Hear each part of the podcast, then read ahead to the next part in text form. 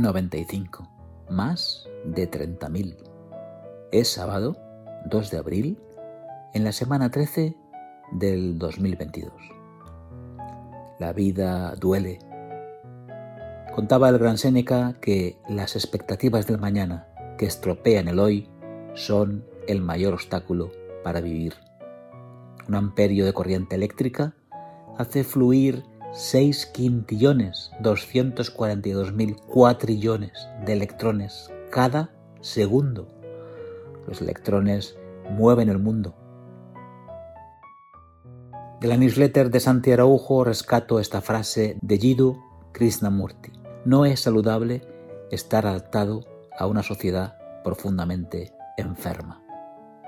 Howard Phillips Lovecraft escribía relatos de terror y ciencia ficción y contaba que la emoción más antigua y más intensa de la humanidad es la del miedo.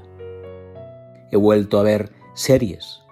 En The Morning Show, Bradley le dice a su jefe, al final la vida es una serie de decepciones con el tiempo justo entre ellas como para pillarte por sorpresa.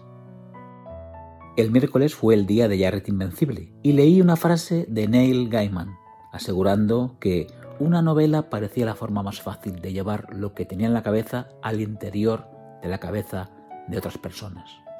Los libros son buenos. El recomendado séptimo paseo de la newsletter de Adriana Herreros empieza con un texto de los vecinos de Fredrika Bremen.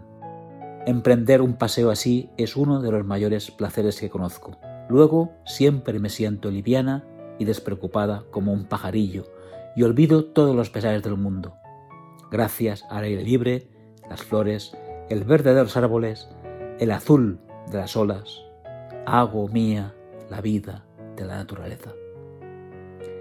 El 8 de junio de 1863, el Illustrated London News publicó la siguiente historia sobre una exposición en la Casa de los Gorilas del Zoológico del Bronx de la ciudad de Nueva York. La exhibición le decía a los visitantes, están viendo el animal más peligroso del mundo. Solo él, de todos los animales que han vivido, puede exterminar, y lo ha hecho, especies enteras de animales. Ahora tiene el poder de acabar con toda la vida en la Tierra. El artículo concluía describiendo el lugar donde podía verse ese animal. Lo que ven es, sin duda, el animal más peligroso del mundo, porque se están mirando en un espejo detrás de unos barrotes de una jaula. Hace algunas semanas, Marce me contó sobre un documental de los parques naturales de la Patagonia de Chile. Momentos para recordar los paisajes y gentes de esa tierra alta y delgada que tuve el honor de respirar en 2017 en una serie que han titulado Sueños de Patagonia.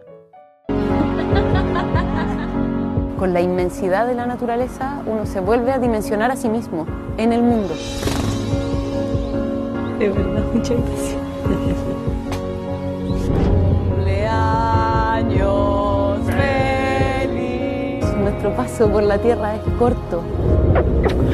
Sin llorar. Estas cosas me encantan. José Castro en Twitter. Hace unos 32.000 años, una ardilla ártica se comió hojas de una planta, Silene estenofila, y su semilla. Murió digiriéndola.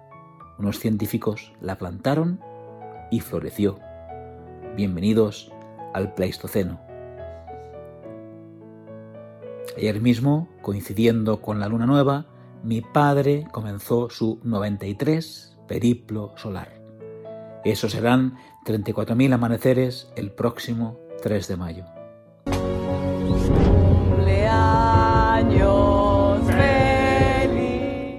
Y eso es todo. Haya paz, cuídate, disfruta y aprende mucho. Te escribo, te leo el próximo sábado. Feliz semana, Manel.